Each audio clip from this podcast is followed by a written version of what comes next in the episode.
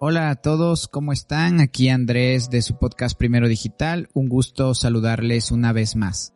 El día de hoy vamos a hablar sobre las imágenes que estás utilizando en tu sitio web o en tu landing page. ¿Por qué vamos a hablar de esto el día de hoy? En unos episodios anteriores hablamos sobre los errores que cometen ciertas empresas cuando están creando sus páginas web y no habíamos hablado sobre las imágenes. Sí, y las imágenes son muy importantes que las consideres cuando estás creando tus páginas o tu sitio web o tus landing pages, porque estas imágenes influyen primero en la velocidad de carga de tu sitio web. Entonces, ¿por qué es importante que consideres esto? Porque si tú subes imágenes pesadas, lo que vas a hacer es que tu sitio web se cargue muy lento. Entonces cuando se carga muy lento, lo que usualmente hace el usuario es que regresa por donde vino, es decir, que no va a esperar a que se cargue y se puede ir a la competencia y que también recordemos que las personas están buscando en este caso soluciones. Entonces si es que tu página no se carga rápido, lo que va a hacer es va a tender a irse, ¿no? Y aparte de eso ya podemos ver prácticamente que Google está pidiendo que sean nuestras páginas rápidas, nos está pidiendo que nuestras páginas se carguen prácticamente en dos segundos. Si tú tienes una página que se carga en 7 segundos, obviamente también va a ser perjudicial para tu posicionamiento web, porque Google lo está pidiendo. Recuerda que esto de aquí es muy importante para tu posicionamiento orgánico también. Y una parte muy importante también es la experiencia del usuario. Como lo hablé al principio, si es que no se carga rápido tu página, el usuario se va a ir. Aparte de eso es que si tú tienes diferentes imágenes en tu sitio web y una se carga y la otra no y el usuario tiene que estar recargando, sí, o actualizando de nuevo la página, obviamente va a producir una pésima experiencia del usuario.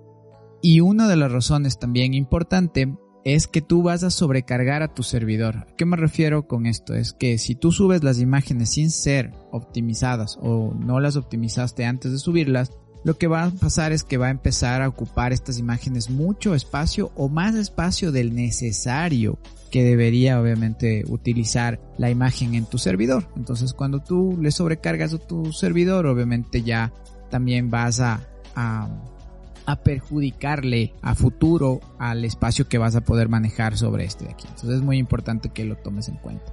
Ahora, ¿qué podemos hacer? Primero debemos considerar que tenemos diferentes formatos para las imágenes que vas a subir en tu sitio web. Deberíamos verlas todas, pero lo vamos a dejar para otro episodio si es que así lo desean pero deberías considerar dos cosas, que tienes formatos de con pérdida y sin pérdida. En este caso, prácticamente lo que queremos decir es vas a tener algunos formatos que te van a vas a poder vas a perder la calidad de la imagen, otras que no vas a perder la calidad de la imagen para resumirlo, digamos de una manera rápida. Entonces, puedes utilizar diferentes formatos. Un ejemplo sería cuando tú estás utilizando los logos, como lo hablábamos en un episodio anterior sobre la aprobación social y que utilices los logos de las empresas con las que trabajas si es que eres una empresa que está brindando servicios. En este caso tú deberías subir esos formatos o estas imágenes en un formato PNG, ¿sí? porque va a conservar cierta cantidad de colores que no necesitas más. Si tú vas a subir fotos con, o imágenes, en este caso que sean fotos que tengan varios colores, podrías utilizar el formato JPG sí que te va a ayudar a conservar una mayor cantidad de colores y que no va a perjudicar tanto la calidad. ¿Qué deberías tener en cuenta? Que una imagen deberías tener un peso entre 70 kilobytes a 100 kilobytes, digamos, para que esté optimizada y que se conserve también la calidad de las imágenes. Para esto, lo que puedes hacer es utilizar diferentes herramientas para optimizar tus imágenes, para maximizar, digamos, la optimización, es decir, que se pierda el peso necesario, pero que tengas la calidad correcta de la imagen. Y la segunda parte son los metadatos de las imágenes. Recordemos que si ustedes se dan cuenta cuando ustedes toman una foto desde su celular, el celular o en sí esta imagen va a guardar varios metadatos como la hora en la que lo tomaste, el lugar en donde tomaste esta foto. Entonces todos estos metadatos, por más que no parezca, también deberías eliminarlos para que optimices a la optimices esta imagen antes de subirlo. Entonces existen diferentes herramientas o también eh, aplicaciones que podrías utilizar para poder eliminar estos metadatos, que sería importante que lo consideres. Entonces, cuando ya las optimices a las imágenes, vamos a tomar otras eh, puntos a consideración, que primero sería que siempre que subas, sube con un nombre en específico tus imágenes. Estamos usualmente familiarizados en utilizar solamente como imagen 001 y subir al servidor o, o subirle ya tu página web, entonces no debería ser así.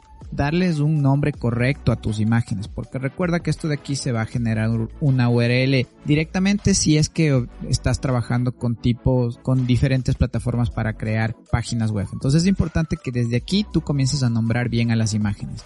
Segundo, es que recordemos que ahora ya eh, Google también empieza a identificar imágenes. Si es que ustedes quieren profundizar sobre eso, pueden buscar en Google Cloud Visión AI que prácticamente es lo que están ahora es la forma en la que Google está empezando a identificar las imágenes como tal. Entonces es muy interesante cómo lo están haciendo. No es de ahora, ya tiene algún tiempo, pero también sería importante que lo consideres. Te va a dar algunos parámetros en los que deberías subir las imágenes para que las lea mejor Google en específico.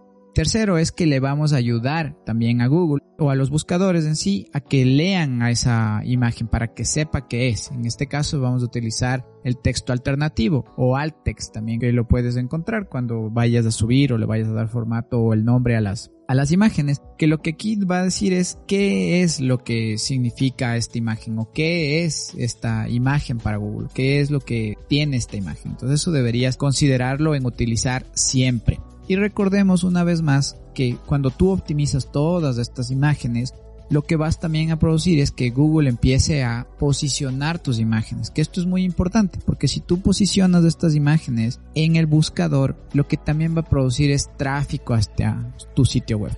Entonces, eso es lo que queríamos conversar el día de hoy con ustedes. Recuerden que son muy importantes o es muy importante la optimización de las imágenes para tu sitio web, para tu landing page porque te va a ayudar a mejorar en todos los aspectos que hemos conversado el día de hoy.